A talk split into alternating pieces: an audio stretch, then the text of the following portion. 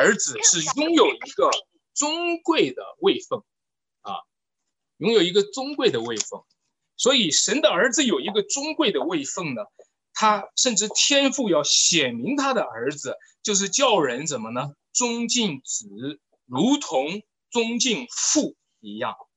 耶稣基督呢，他作为儿子，啊，不仅仅是作为一个王子，而且是作为一个圣子，是作为一位神子，是作为一位人子。如果你尊敬王子的话呢，啊，我想王子可能会给你啊有一个机会来带你去认识这个。认识所有政界的这个这个要职的话，你可能会获得一官半职。但是如果你尊敬这位圣子，这位神的儿子的话，你将要获得的是什么呢？出死入生的生命，你将要获得的是一个死而复活的生命，也就是我们常常讲到的永生。这个永生呢，跨越了死亡，是一个永恒的生命。但是不信他的人没有份，轻看他的人没有份。他们最终要落在他的审判之下，因为圣子耶稣基督是神所高立的创造主、救赎主和审判的主。我从三个点给大家来讲哈。第一个呢，我要讲的是父子的生养关系。啊，我们父母会觉得啊，孩子你不管多大也是孩子，父母总是有这样的一个错觉。父母呢，总觉得你不管多大也是孩子，因为我们呢不管多大也是父母。其实这是把自己当做了一个永恒的主体。谁谁才是不管多大也是父亲呢？还是上帝？谁才是不管多大也是儿子呢？是圣子。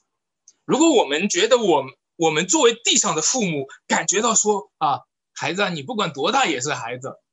啊，或者说我我不管多大也是父母，其实你是把自己当做永恒的本体，在地上的父亲，你曾经也是儿子，后来呢就变成爷爷了。那天赋呢？他从来就是天赋，也永远是天赋，他不会变，他从来，他向来，他自古以来，他万古之先以来，他就已经有儿子了。哎，谁家的儿子也是有一个阶段才生的，对吧？谁家也是有一个阶段没儿子，到后来才有儿子的。但是天父是从来就有儿子，哇，这个儿子是从万古从太初就有了，在永恒当中一直就有了，他一直就是父亲。上帝一直就是父亲，上帝一直就有儿子。我告诉大家，这是基督教福音当中的核心教义。你知道这段经文是什么呢？这段经文。是接着上文当中，耶稣和法利赛人和犹太人讲的一句话：“我父做事，直到如今，我也做事。”当他说了这句话，犹太人就特别恨他，是吧？犹太人觉得他犯了安息日，还要说神是他的父，你敢说神是你的父？你把自己和神看作是平等的，大家觉得这个太骄傲了，就恨不得杀了他。所以耶稣呢，就是面对着这群人对他的猜忌和疑惑而做出的申辩，就是刚刚做出来这个下文当中讲出来父和子的关系，随着他的申辩而阐述了主耶稣基督作为儿子带来的福音，这是不同于旧约的犹太人在刻板的传统当中的一个对圣经的误解。那让我们来聊一聊，那很多家庭里面都是希望有儿子的啊，很多家庭里面都觉得有儿子就有荣誉，觉得没有儿子呢就是总是缺少了什么。很多的家庭里面都期待有儿子，不仅是中国的文化传统，各国文化传统的基本类似。圣经也这样说了啊，圣经说少年时所生的儿女，好像勇士手中的剑。那你要如果如果有一个儿子，你能够啊带到面前说这是我儿子，这是很荣誉的一件事。那你到上帝面前说神呐，上帝啊，你看这是我儿子。假如上帝看了看你有儿子，我旁边怎么没有儿子呢？如果上帝没有儿子的话，是不是上帝就比你更孤单呢？如果上帝没有儿子的话，上帝是不是就比我们少了那么一点荣耀呢？弟兄姐妹们啊，犹太人呐，他们一直不明白，他们想要杀死基督，他们觉得基督说他是神的儿子，他们就想要杀死基督，但是他们却忽略了，他们想维护的上帝是没有儿子的孤家寡人。你知道，古代的皇帝都叫做孤家和寡人。如果上帝不过是孤家寡人，他的信众也一样肯定是孤家寡人。如果上帝是孤家寡人的话，那他的信众就一定是相当孤独的独裁者。各位，但是你看到吗？圣经说上帝有儿子，所以上帝他就是爱。上帝有儿子，上帝和他的儿子是在爱里面相交的。上帝有儿子，上帝生了他的儿子，所以上帝就是生命。当那些不承认上帝有儿子的，其实他们就缺少了上帝有大爱。这就是你看到在犹太教和伊斯兰教当中，他们虽然相信神是独一的。但是那位神是孤独的，他们虽然相信神是独一的，但是他们没有办法去确立神就是爱。弟兄姐妹，在耶稣基督里告诉我们，上帝是天父，上帝有儿子，上帝是三位一体的父、子和圣灵。当然，你可能就会说：“哎呦，我们只是在讲父。”和子啊，是不是还是还缺少一个母亲呢？如果有圣父、圣子，如果再加上一个圣母，这不是就是，这不就是感觉感全全面了吗？那这个大家都知道，天主教就出来了。天主教因为就相信有圣母，这就是把一个三位一体有机的信仰变成了一个虚妄的。啊，多神论的神话传说，天主教讲圣母，中国文化里面是有天上玉皇大大帝有王母，啊，那么这样的话会不会把基督教中国化了呢？这样的话会不会把基督教异教化了呢？这样的话，是不是把基督教的对上帝的信仰给人本化了呢？我们在地上每一个儿子。都有自己的母亲。如果你要是问一个孩子说：“你最亲谁啊？你最爱谁啊？”，我最爱我的母亲啊，因为这个整个的文化都是这样的，因为母亲生了我。但是如果你问圣子耶稣基督最爱的是谁呀？他说最爱的是天父，因为天父生了他，因为天父爱了他，因为天父在皇房事上指示了。他这里说，子凭着自己不能做什么，唯独什么看见父所做的，子才能做，是天父在房事上指示了他。那么这样的话，我们就会发现，哦，原来在上帝的圣父、圣子、圣灵这个生养的关系啊，是天父生了儿子。那我们就要问，这个生养究竟是怎样的一个奥秘的事情呢？在人间，生养的关系是由母亲来完成的。其实也不仅仅是母亲，对吧？生孩子不仅是母亲吧，要有父亲吧？没有父亲也不行吧？啊，所以呢，事实上，让我说一个比较极端的，有点让人难以接受的，尤其让姐妹们难以接受的。其实圣经里面写的也是父亲生孩子的。你有没有看到？亚伯拉罕生以撒。以撒生雅各，雅各生犹大和他的弟兄。哎，没有提母亲，是吧？我没有曲解圣经吧？没有提母亲，母亲生了孩子。我问问大家，母亲生了孩子姓谁的姓啊？姓父亲的姓。你看，母亲都是给人家生的，母亲的子宫是借给人家用的。啊，这样说起来听起来有点残酷。你知道有一个残酷的词，听起来很残酷，我都不忍心说出来。有个词叫做代用母，知道吗？在这个社会当中有代用母，当然是很残酷的。但是如果我真的把它去放到做母亲的角角色上，我相信肯定会刺伤了刺伤了姐妹们的心，我也不忍心。那我说一说，母亲还是蛮重要的啊，父亲没有母亲是不行的。所以呢，父亲生孩子，如果当当是父亲生孩子的话，我们知道在天上天父生孩子，这的确是个奥秘。如果只有天父生了圣子的话，我们将永远都不明白生是怎么回事。为了让生能够给显明出来，生究竟是怎么回事儿？生要把这个生放慢镜头给它放出来。本来天父生孩子，那应该是在永恒里面超越时间的，你根本不用看那是啥时候的事儿，因为从永永远就有。你什么时候你有一个儿子的，一直就有啊。天父啊，你什么时候生了孩子的，生了儿子的，一直就有就有啊，在亘古当中就有啊。亘古是什么？哎呀，你那个你看不懂。那为了把这个生要显明出来，我们必须把生用慢镜头给它去放大出来，用慢镜头放大出来，我们才能懂什么叫做生。最好的这个慢镜头就是借着母亲的怀胎十月怀胎的这个过程，生养孩子的过程。用慢镜头的把生命的奥秘呈现出来。生命是个奥秘，你知道吗？其实如果是父亲生孩子的话，啊，上帝也能这么设定。上帝完全有这个权柄，也有这个能力的。其实上帝本身也这么设定了，但是呢，只是有点隐藏和看不出来。但是母亲生孩子，它是公开的。这个就把生命的奥秘给显明出来了。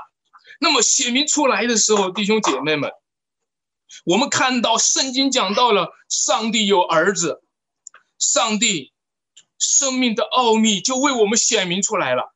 上帝生命的奥秘其实就是一切生命奥秘的源泉。你知道为什么母亲会生孩子？因为上帝生儿子。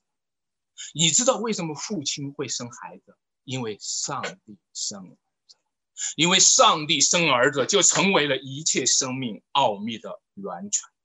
就是在上帝生儿子这件事情上，上帝创造了万物，上帝赐下了诸多的生命。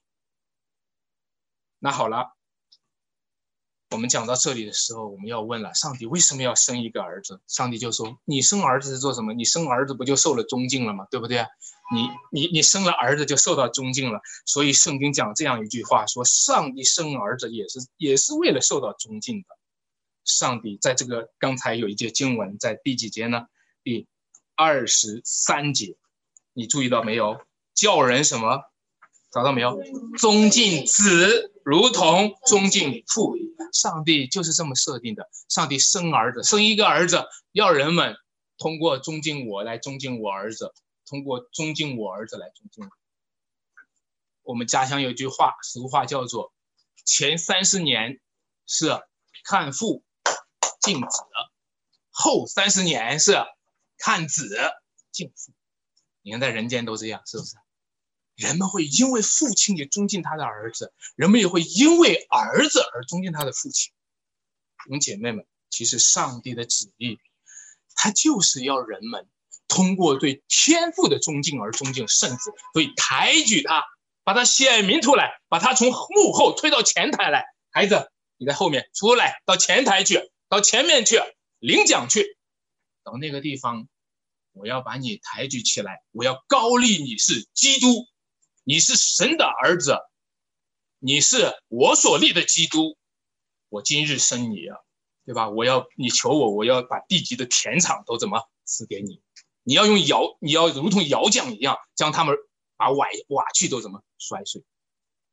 是上帝从幕后把前台把儿子推到了前台，就是为了让人因着对他的尊敬而尊敬他儿子，又因着对他儿子的尊敬。而尊敬他，这个过程就发生了一系列的培养的过程、培育过程。哇，上帝培育儿子，你们有没有兴趣看？你们有有没有兴趣看一个？你要是看人家这个某一个家庭会教养儿女的时候，你很想看看他们是怎么教育的，是不是？想去去他们家看看他是怎么教育，在他家住两天，看看他们是怎么教育孩子的。还是现在上帝要给你看一看他怎么培育他的儿子。他怎么把他的儿子培养成才，培养成君王，培养成受高者弥赛亚？天父把这样的一个儿子显明出来，培养他成为救世主、救赎主、审判的主，而且培养他要叫望口向他承认，望膝向他跪拜。各位，你知道吗？这就是向太上皇培养他的太子。天父培养着他的儿子，将来要成为万王之王和万主之主。所以有的人就会问：为什么必须信耶稣啊？难道我信其他的不行吗？不行。难道我信佛教呀？什么不行？因为上帝培养的就是他儿子，就是这位，只有他是他的儿子。上帝培养的就是他，你不尊敬他，就是不尊敬天赋父。其他的这个我自己学好行上学好可以吗？你自己行上学好，就是你不尊敬上帝的儿子，你就是不尊不尊敬儿子的天赋。所以今天让我们看到天赋有一个对世人的救赎计划，其实是同步于神对他儿子的一个设立计划。我们常常讲神爱世人，但是我们就忘了父爱子。我们常常讲神爱世人，要拯救世人，但是我们忘了父爱子，要设立了一位救主，把他高举起来。为什么要救赎世人？救赎世人的目的是什么？救赎世人的目的，除了世人要得到救赎，还有就是救主要得到承认。弟兄姐妹们，所以今天我们该怎么办呢？我们该承认他，我们该更多的承认他，我们更多的尊敬他。更多的信靠他，更多的凝视注目看他，因为这是神所高立的儿子主耶稣基督。好，让我讲第二个点，我们讲一讲天赋是怎么个培养他的。以前有一个成语叫做“倾囊相授”，对吧？那我们就看看天赋是如何倾囊相授的来传授他的儿子。啊，教导他的儿子，指示他的儿子，把一切都指给他看。有一句话叫做“虎父无什么犬子”。各位，当然你生一个儿子是为了别人尊尊敬你，但你千万千万千万不要忘了，不要忘了，你生了孩子以后，如果生下的孩子不像你，没有人会尊敬你，对吧？如果你生一个儿子是为了尊敬你的时候，千万不要忘了，如果你不培育他，使他受到人的尊敬，就没有人会因为尊敬他而尊敬你。那天父就培养他。所以我说，有时候我刚才讲的时候说到母亲生孩子，其实我告诉你，父亲生孩子也是也是真的。父亲生孩子，母亲生孩子的肉体。父亲生孩子的灵魂，来跟我讲一次；母亲生孩子的肉体，父亲生孩子的灵魂。你要一生的去培养他，你这一生当中，你不当要生育他，你要养育他，你要培育他。你这一生当中要培育他，让他像你，你也要把一切指给他看。天赋就是这样培育他的儿子的，啊。这个保罗在福音里面生养了提摩太，在福音里面生养了提多，是不是？你看他就是一位一位做弟兄的，在属灵的父亲培养他。亲爱的弟兄姐妹，让我们今天也一样，我们也是这样，也需要做父亲的去用心的去培养自己的孩子，因为我们的天赋就是用心的来。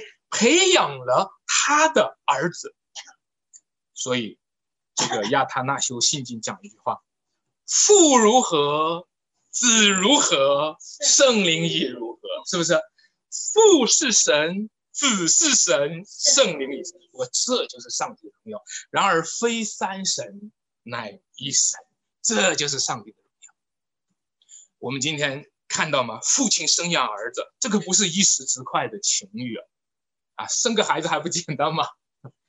啊，那我们遇到了太多这样的父亲，生了孩子一时之快的情欲，生了孩子以后就把孩子抛弃了，把他娘儿俩都抛弃了。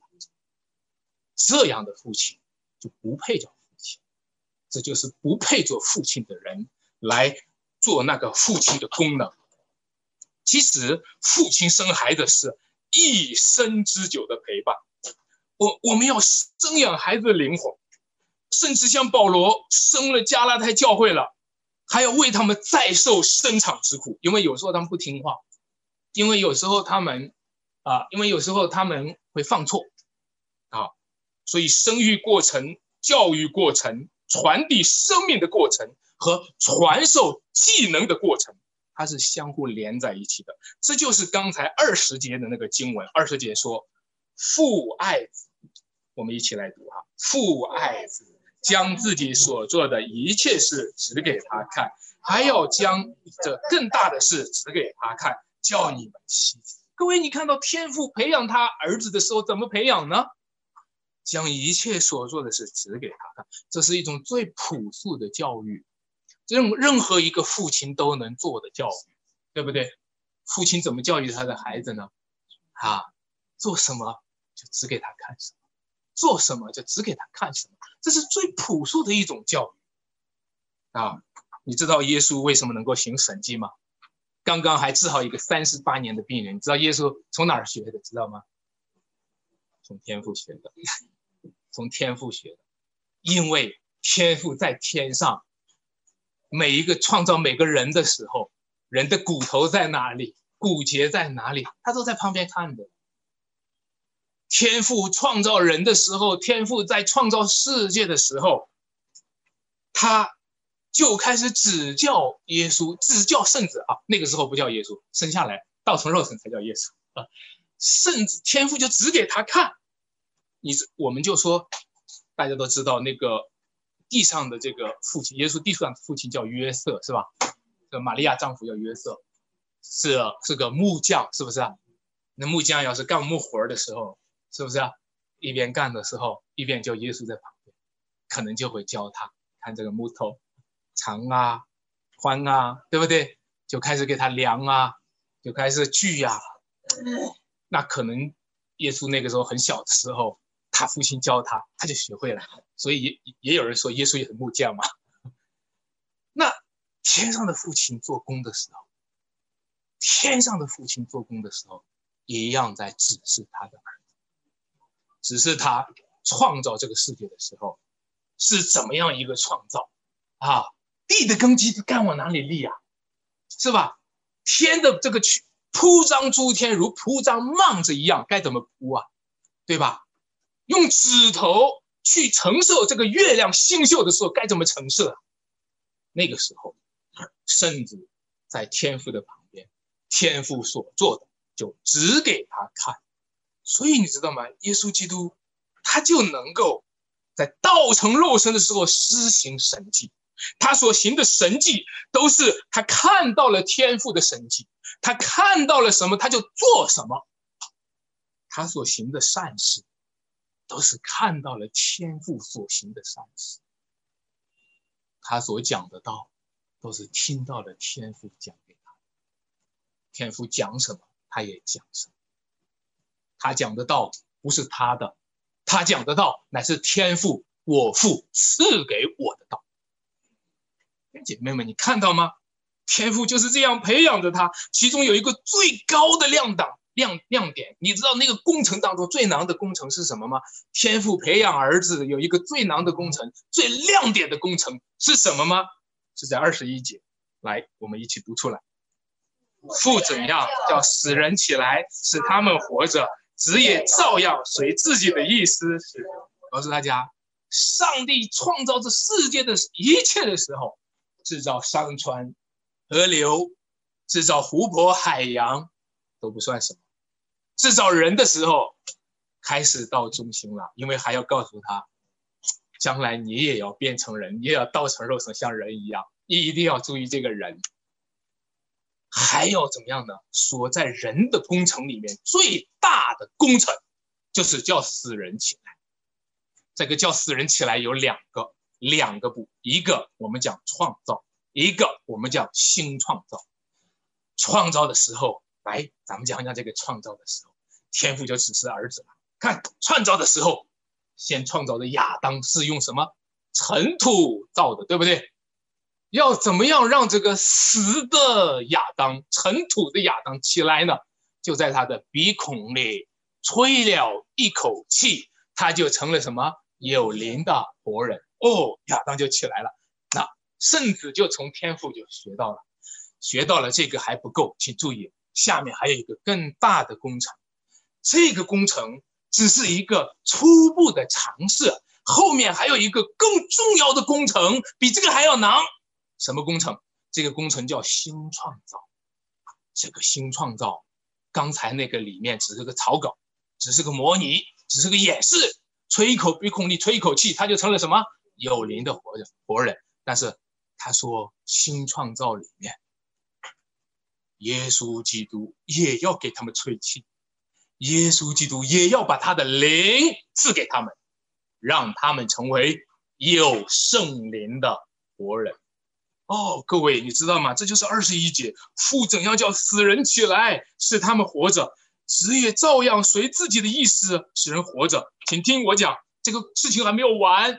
从他们鼻孔里吹了一口气，他们就成为有圣灵的活人。这事情只是一个，当当是一个，还还不是最终的。最终的是，有一天，耶稣他自己要从死里复活。然后还有一天，他要让所有信他的人一起复活。这是一个新创造的工厂。天父就这么指示圣子，天父就这么教他，天父和圣子就这么讨论这个工程，就在创立世界以前就讨论这个工程。你们知道不知道？这简简单单的几句话，这是把。创世之前隐藏在至圣所里面的秘密讲出来了。各位，上帝、圣子基督，他从天赋看见了创造，看见了新创造。这个新创造包括他的死而复活，他也包括了上帝儿女的死而复活，还包括了耶稣升天之后降临下来的时候。一起降下来的新天新地，各位，这就是你和我，还有人类，还有世界，天地万有的共同的福音。以前我小时候爱看武侠小说，里面常常会讲到了某一位师傅啊，传授给他的徒弟武功，那个叫绝世武功或者盖世神功。但是这些所谓的传授，后来是一个传说。其实什么叫做绝世武功啊？绝世武功就是要把世界给绝了，才叫绝世武功。什么叫盖世神功啊？盖世神功就是从天上来了一个新世界，把下面的旧世界给盖住，这个才叫盖世神功。什么叫做乾坤大挪移啊？乾坤大挪移。就是山崩地裂，天被挪移，天地就要像衣服一样渐渐的旧了，天地都要像衣服一样被卷起来，但是它永不改变，却带来一个新天新地。各位，这就是神的创造走到了新创造。你觉得神的创造结束了吗？创造结束了，但是神的创新创造呢，才开始了。若有人在基督里。他就是新的创造，他就是神的新创造。所以呢，今天上帝传授给基督的，乃是一个绝世的武功，是一个倾囊相授、无穷无尽的、多多样丰富的一个传授。让我在下面的经文里面给大家再讲几个传授的东西。第一个，耶稣基督，神给耶稣父传传授给子。有一个词叫做授权，大家听过授权哈？二十二节，你看看是不是授权给他了？有没有？有没有？他说什么？父不审判什么人呢？将审判的事全交于子，这个叫授权给他，是不是？下一个，授位，啊，不当授权，还这个位置你坐，啊，这个位置你给我受位给他。请大家看二十三节，叫人怎么尊敬子，如同尊敬父。我告诉大家，望口要向他承认，望膝要向他什么跪拜？你们跪下来给他，这不叫拜偶像。跪下来给任何人都是拜偶像，跪下来给他不叫拜偶像，把对我的敬拜给他。知道，这叫受位，这是这是皇帝要传位给他的王子啊。还有啊，第二十六节有一个不不，这个三十节有一个叫做授意，你知道不断授权给他，授位给他，还授意给他。三十节有吗？他说我怎么听见就怎么审判，我的审判也是公平的。为什么？因为我不求自己的意思啊，只求那差我来者的意思。这是不是授意给他呢？还有啊，二十六节受命给他，把命也传授给他。哇，二十六节我们读出来。父怎样在自己有生命，就赐给他儿子照样在自己有生命。什么叫在自己有生命？就是自有拥有的生命，是昔在、今在、以后永在的无限的无穷无尽的生命。所以你讲耶稣基督是神，这不是放罪，因为上帝把他的神性一样的受传授给他，把他所有的一切都传授传授给他的。各位，你看到这一切的时候，你就会发现，天赋对圣子的传授，就是天赋对圣子的高举。这个高举在哥罗西书第一章十九节那里有一处经文：父喜欢叫一切的丰盛在他里头居住。天赋又喜欢，哎，为什么？为什么？哎，谁让耶稣坐在那儿的？天赋让。谁让耶稣被当做神一样的对待的？天父让的。谁让耶稣？耶稣是个人嘛？怎么怎么就被当做神一样的？天父让的。天父让的。他是他的儿子。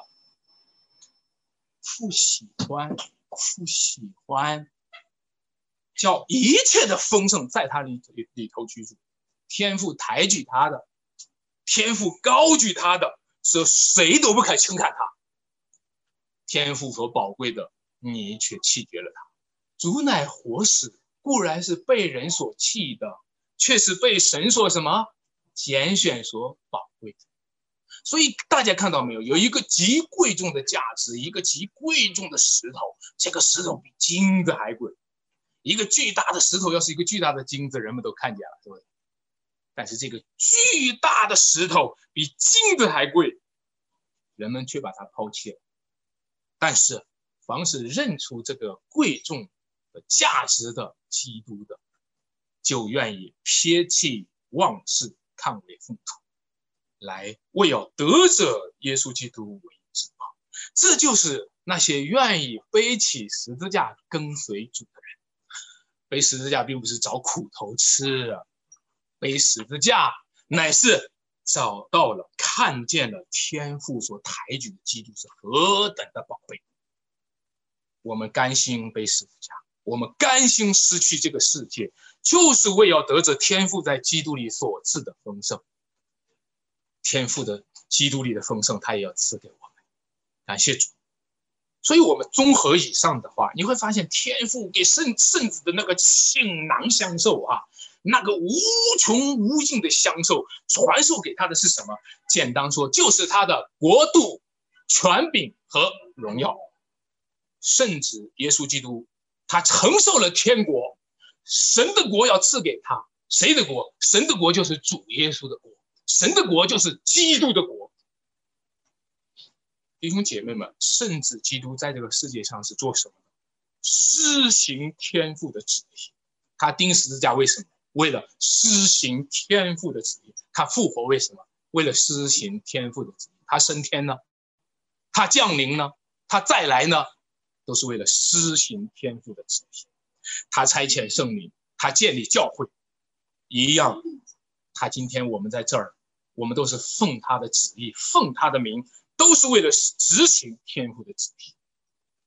弟兄姐妹们，今天我们作为基督徒，我们作为基督里所生的神的儿女，我们都在参与基督所受的苦难，也在分享基督所受的国权。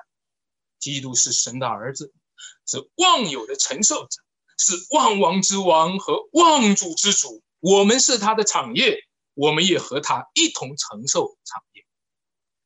从成都回来的时候。我们一家呢，曾经被牧师和长老按手，在那个按手的过程，就像一个传递的过程，传递使命、托付和差遣，也在传授其中的苦难和荣耀。今天在看的时候，有点惊心动魄，因为按手的几位中有三位是坐牢的，这就意味着是不是也传递了坐牢？这就是十字架的传递。也是十字架相伴之复活生命的传递，也是天国荣耀神圣呼召的传递，天父给圣子的传授，我们在圣子基督里也领受了。天父给圣子传授，圣子给我们传授，我们就接受，我们就领受。我们在基督里与神和好，这就是领受。我们在基督里与神同工，这就是领受。这是他在对他儿子基督的高举中抬举了我们。感谢主。我讲第三个点：圣子的复活、永生。每个人都有基本的身份，这个人可能是一个经理啊，可能是一个老师啊，可能是一个处长、科长。过年的时候呢，你就会看到他回到村里面，别人不会叫他村长，也不会叫他经理。回到家了，大家叫谁啊？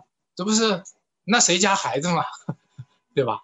没有人叫他经理啊、厂长啊。这就是你的基本身份。我们的第一身份是谁呀？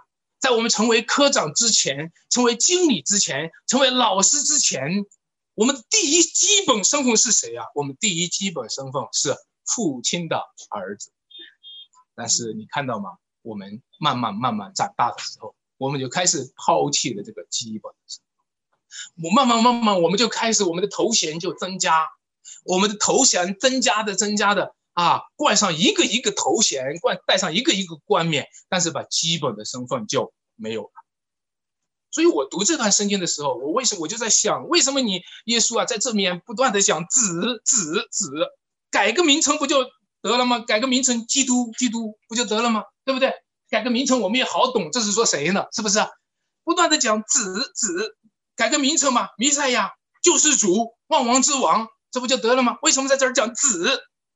因为耶稣从来不忘记他的第一个身份，他的基本的身份就是神的儿子。弟兄姐妹们，这个儿子的身份。他看为荣耀的位分，他的基本的身份是什么？就是天父所差遣的圣子。他告诉我们要信靠他，不是认识他的头衔有多大，不是认识他的冠冕有，而是认识他的基本身份是谁。今天不是因为他头上戴了一个万王之王、万主之主的冠冕，哇，这个可了不得了，我赶快来信他。其实他这个冠冕在钉十字架的时候被剥夺了，他被钉在十字架上的时候，连他的外衣、里衣全被剥夺了。但是他的基本身份，他是神的。任何人要认识他，就必须认识他是神的儿子。任何要认识任何人要认识他，就必须。认识他的基本身份，那个基本身份就是一定要跑到天父那里去认识他。啊，各位弟兄姐妹们，你你有时候跑到某人的家乡去认识他，对吧？这是认识他的基本身份。你一定要到天父那里去认识他。所以呢，除了父，没有人知道子，一定要从父来认识他。当你从父认识他的时候，你知道，任何人要认识他，必须从父认识他；但是任何人要认识父，又必须从他来认识。你除了子和子所愿意指示的，没有人知道父。任何人要认识神的儿子，认识神，你认识神就必须认识神的儿子。我记得加尔文写的书里面，《基督教要义》当中是讲的说。认识神和认识自己要互动，对吧？认识神才能认识自己，认识自己才能认识神，对吧？其实我告诉大家，这一段圣经里面讲的，认识天父才能认识圣子，认识圣子才能认识天父。你必须回到他那个基本的身份，就是神的儿子，看到天父和圣子之间的丰富的互动和神性的联合，父在子里面，子在。父里面，当你看到这一点的时候，你看到这个基本身份的时候，你心中发出赞叹的时候，耶稣就应许你，在二十四节就应许你一个巨大的保障。我们一起读出来，二十四节，告诉你，那听我话又信差我来者，就有永生，不至于定罪。是啊，感谢主。如果你认识了他的这个第一身份是神的儿子。知道了那个你这一位就是天父差遣的圣子的话，你有一个好消息，有一个好消息，我实实在在告诉你们，这个好消息就是什么？由于你认识了，你就开始尊敬他，对不对？你就开始听他的话，你就信他。你信他的时候，并不是对天赋的抹杀啊，你信他是信。猜他来的天赋，所以我我不知道今天有多少个基督徒还在这儿矛盾。我信耶稣会不会惹恼了天赋？或者说我我我要亲近上帝，是不是就把上圣子给撇在一边儿？我据我发现还蛮有很多基督徒在这儿困惑的，是吧？其实你真不知道上帝有多么的爱他的儿子，父爱子，将一切都给他。我的名字是你的，你拿去。我的位置是你的，你拿去；我的权柄是你的，你拿去。认子的就有父，不认子的就没有父。弟兄姐妹们，当你如果承认耶稣基督就是神所差遣的那位儿子的话，后面那句话应许就给你啦。怎么样？就有什么永生，不至于定罪，是已经什么出死入生了。好，感谢主，这个福气就来了。让我们今天就好好讨论讨论，这是多大的福气啊！永生是什么？出死入生是什么？不定罪是什么？我们中国人讲的词儿叫做出生入死，对不对？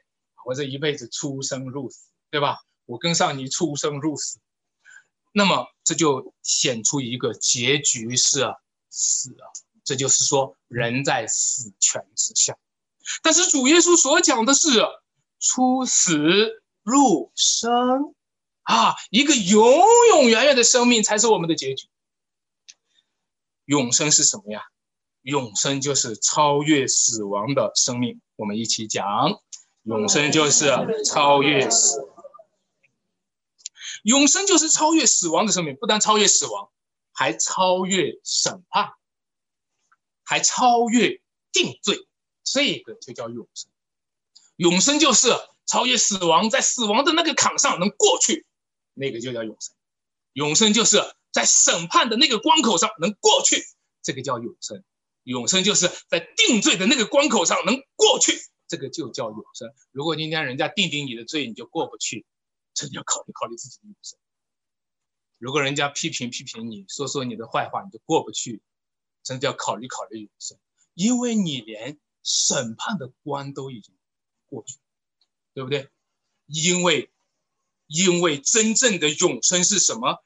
这里讲，永生就是，就是他他说什么？不至于啊定罪，是已经出死永生就是有人来抓我们，判我们刑，定了我们是什么颠覆还是什么诈骗，什么样的罪名？你还能过得去？永生能超越死亡，能超越阴间的权柄，能超越监牢的权柄，能超越众人吐唾沫的权柄。这就是永生，这就是永生。亲爱的弟兄姐妹们，你看到吗？主耶稣说：“你就有永生，不至于定罪，是已经出死入生了，出死入生了。”中国人一直是出生入死。列邦人也都是出生入死，为什么？因为世人都犯了罪，都在审判之下，都在定罪之下，都在死权之下。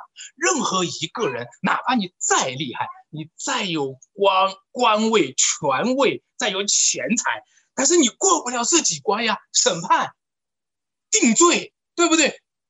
你过不去呀，死权你过不去啊。结果呢，罪人，世人都犯了罪。活着活受罪，死了死受罪，过不去啊！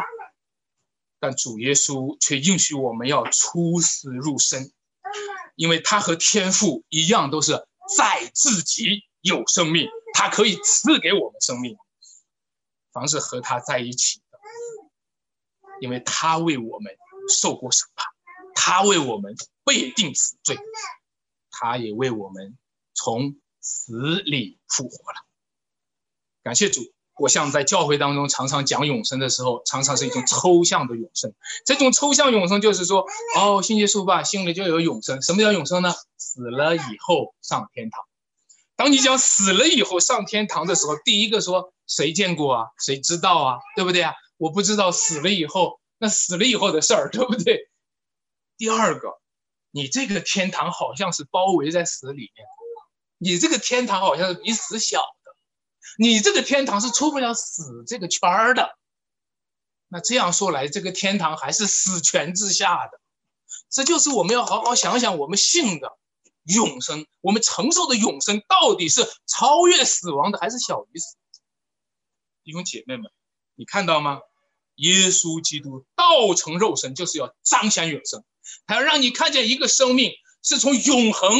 进入了短暂，永恒进入了时间，从天上到了地下，这样的一个生命以肉身彰显出来，然后再从死里复活，用复活彰显出来，这样的永生是没有人想到、没有人见过的。亲爱的弟兄姐妹们，这样的永生就是最具体的永生，就叫做复活。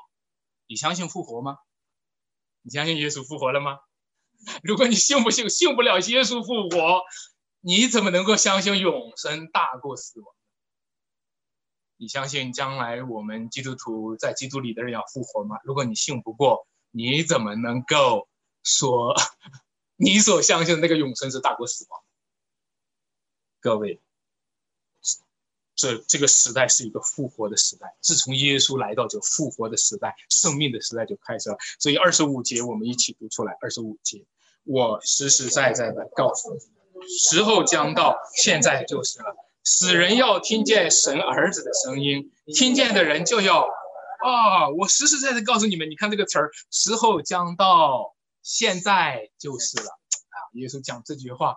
就给你点的你呀，就是你醒，你必须醒过来了，你真的是必须醒觉，这是什么时候？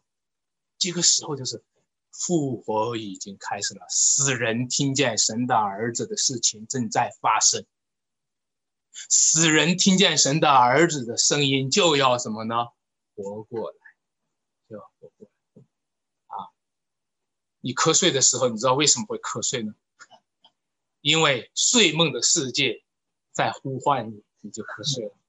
你醒过来的时候，你为什么就醒过来了呢？因为醒着的世界呼唤你，你就醒过来。你知道一个人要死的时候为什么要死吗？因为死的世界在呼唤他，他就会死。你知道为什么将来会有复活吗？因为复活的主要呼唤他，他就。弟兄姐妹们，让我们今天看见生命彰显出来了，复活彰显出来了。当然，复活还没有完全的。等到耶稣再来的时候，坟墓里就全部打开了，那个时候就全部复活了。在那个时候，我们将会看见，啊，整个的复活要彰显。但是我们这个时候信心很重要，因为复活已经开始了，但是复活还没有完全呈现，对不对？生命已经来到了，但是生命还没有完全展开。这个时候信心很重要，因为你说你软弱吧，你有刚强的理由；你说你刚强吧，你有软弱的理由。这就是信心很重要，你知道吗？我们这个时候，你说你软弱吧，你能软弱吗？主耶稣复活了，你能软弱吗？主耶稣复活了。但是你说你刚强吧，刚强吧，主耶稣复活了，但我但我还死气沉沉的，对吧？所以这个时候的信心就非常的重要，我们就需要不断的坚定在主的应许中，就是这句话，主说：“我实实在在告诉你们，死人要听见生儿子的声音。”听见的人，就你要坚定在这个应许。所以呢，永生是具体，要复活，死人要复活。现在圣灵里、灵魂里先复活。现在信主的人，现在灵魂里先复活。将来呢，身体复活。现在灵魂里复活了的人，由于你灵魂里已经复活了，圣灵在你里面的时候，你就有凭据，你就有证据。你就知道将来身体的复活是真的，死人要复活，永生是具体，但是请听，审判也是具体的。好，审判也是具体的，请大家读一下二十九节吧，我们来一起读出来：行善的复活得生，作恶的复活，审判也是具体。审判也不是抽象的，我们小时候常常讲的。我奶奶一直小时候就给我讲，那时候不信主哈。小时候讲，人要做善事，可是做了坏事的话，将来下了阴曹地府，阎王爷就拿着油锅炸，上刀上下油锅。啊，我是当时我深信不疑的，直到前些啊前两年的时候，我大娘来我家做客的时候，我就跟她讲，我们要信耶稣。因为人是罪人，面临审判，面临上帝的审判。而我不怕上帝的审判，我怕阎阎王爷也油锅炸。我就跟他讲，啊，那个叫做私设公堂，啊，那个不是，不是那个不是公开的，那个也不是具体。上帝的审判是具体的，上天堂不是死后上天堂。是借着复活把永生要彰显出来，下地狱受审判也不只是死后受审判，当然人人都有一死，死后且有什么审判？不只是死后受审判啊！刚才还说作恶的复活定罪，看到吗？那个坏人，那个坏人到哪里去了？那个当初作恶的那个坏人到哪里去了？听说下了阴江了。听说下阴江在那儿受苦呢，但是只是听说，对吧？把他提出来，现在审判，提出来，把他从阴江提出来，审判。我们要看见那个坏人是怎么遭报的，你知道吗？将来是这样子。所以弟兄姐妹们，今天有的审判，这审判是上帝是这样子的；有的审判是就地执行，直接就枪毙了，你明白吗？那些坏人。正在做坏事的时候，忽然上帝就直接惩治他。有的审判，他是长日子，是不是？有的审判，他是在几代人之间去交替的，上一代人到下一代人。但是有的审判，他不是，他一直累积到什么时候呢？就是那个公开和具体的大审。弟兄姐妹们，一切秘密的事情都要公开啊！那个时候，审判者的公义就要如光发出，个人的结局就要公开的展示出来。哎，我想问大家，审判者是谁呀？是基督，是基督。第第二十七节，二十七节。好，我们来，请读出来。并且因为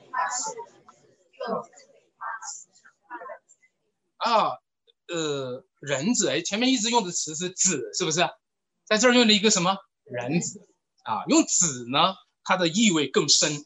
它用子呢，你就可以指它是圣子，它是神子，它是人子。用人子呢，它的专项的指示更明确，更明确。你知道他作为人子哈，人子，人子他不一样，人子他是救赎主，人子他道成肉身成为人。你知道他成为人做什么事儿吗？你知道他成为人主要有一个什么样的事儿事情吗？他要经过考核，他要经过试探，他要经过试验，他还要经过审判。这就是做一个人。你知道我们为什么做人很难，做人很辛苦？因为做一个人，任何一个人这一生当中充满了考核、试探、试验、试炼、审判、批评。做一个人很难，就在这。任何一个人，你看，当耶稣基督在这个世界上，他受试探、受苦难，对不对？受审判，是不是？最后被钉死在十字架上。但是，这个，由于他经历了这个，他就更有权柄去做审判，更有权柄去做审判。当他坐在审判的宝座上的时候，下面的人抬头一看。吓死了！这不就是当初我们审判过的那个耶稣？你你记得那个约瑟吗？约瑟坐在那个位置上，他的哥哥们抬头一看，当然他没认出来啊。你知道吗？在在那个时候，大家一看，这不就是那个我们审判过的耶稣，现在坐在审判的座位上。上帝说：“因为他受过审判，而且你们受审判的时候，你们查不出他的罪来。”他有权柄审判弟兄姐妹们，那就让我们充满感恩的说：人子啊，他受试探、受审判、受刑罚，死里复活，却被上帝称义。他被上帝高举在天父的右边，告诉人们说：“看呐，这是我的爱子，我所喜悦的，没有人可以定他的罪。”他可以审判全世界，在那个时候受过审判的主审判世界的时候，不当审判活人，还能审判死人，因为他死过。审判死人的时候怎么办呀？你再你再厉害的审判官，你审判死人怎么办啊？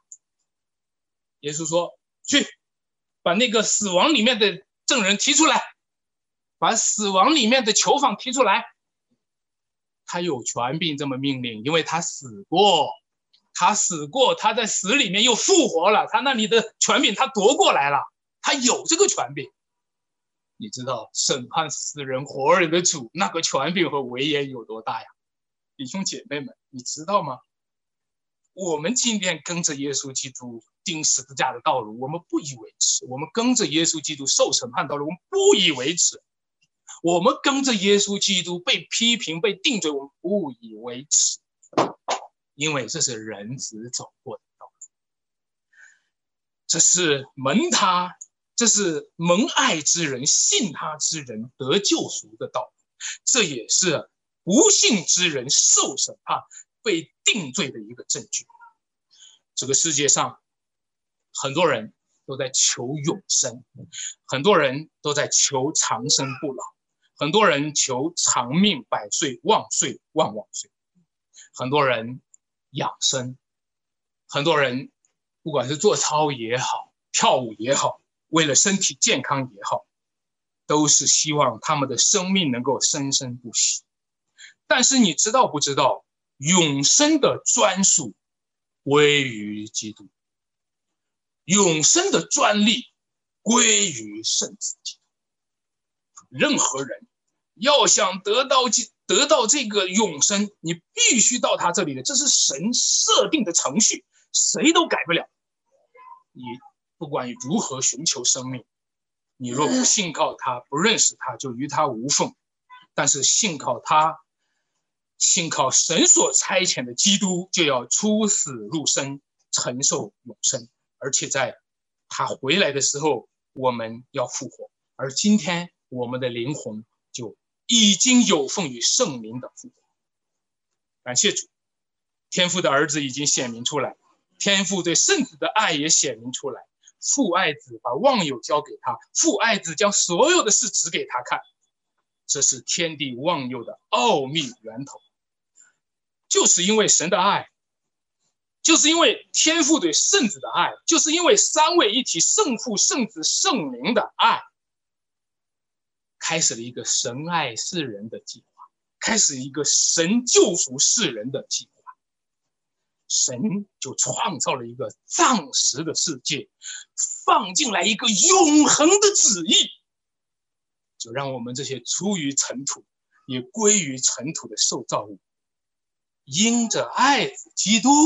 成为神的儿女，我们也因着爱子基督，不至于受审判，因为他为我们受审判；我们不至于被定定罪，因为他为我们被定罪；我们不至于出生入死，反而出死入生，因为他为我们死而复活了。我们的环境是艰难的，但是这仍然是一个复活的时期，这仍然是一个生命彰显的时期。基督已经升上了高天。他已经统治了那个超过，已经超过了执政掌权，又能主治今生来世。等到他降临的时候，那个永永远远的救恩和荣耀就落在我们这些卑微的尘土的身上。我们一起来祷告。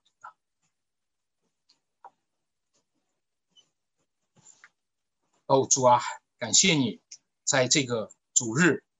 我们能够去一起的来窥探到那永世之初的呃亘古到永恒的奥秘，这是你给我们的启示，这是你照亮世界的真光，就是在你的爱子基督里，使我们晓得神性本体的三一，使我们知道三位一体的神就是爱，使我们也知道在爱里面施行的救赎。主啊，你真的是奥秘，这是一个讲不完的。不可言说的奥秘，只是一个语言粗糙的语言和粗糙的理解和思想不能够认识的。唯有你的道光照我们，唯有你将自己显明出来，你的灵在我们里面启示，我们就恳求你，借着这恩典的旨意赐福给在座的肢体，赐福给你的众弟兄姐妹，让我们甘心领受十字架。你的卑贱也比我们尊贵。你的软弱也比我们强壮，你的愚拙也比我们智慧。感谢赞美主，求主恩同在，祝福我们弟兄姐妹，让我们一同领受这丰盛的恩典。这样祷告，奉主耶稣基督的圣名求。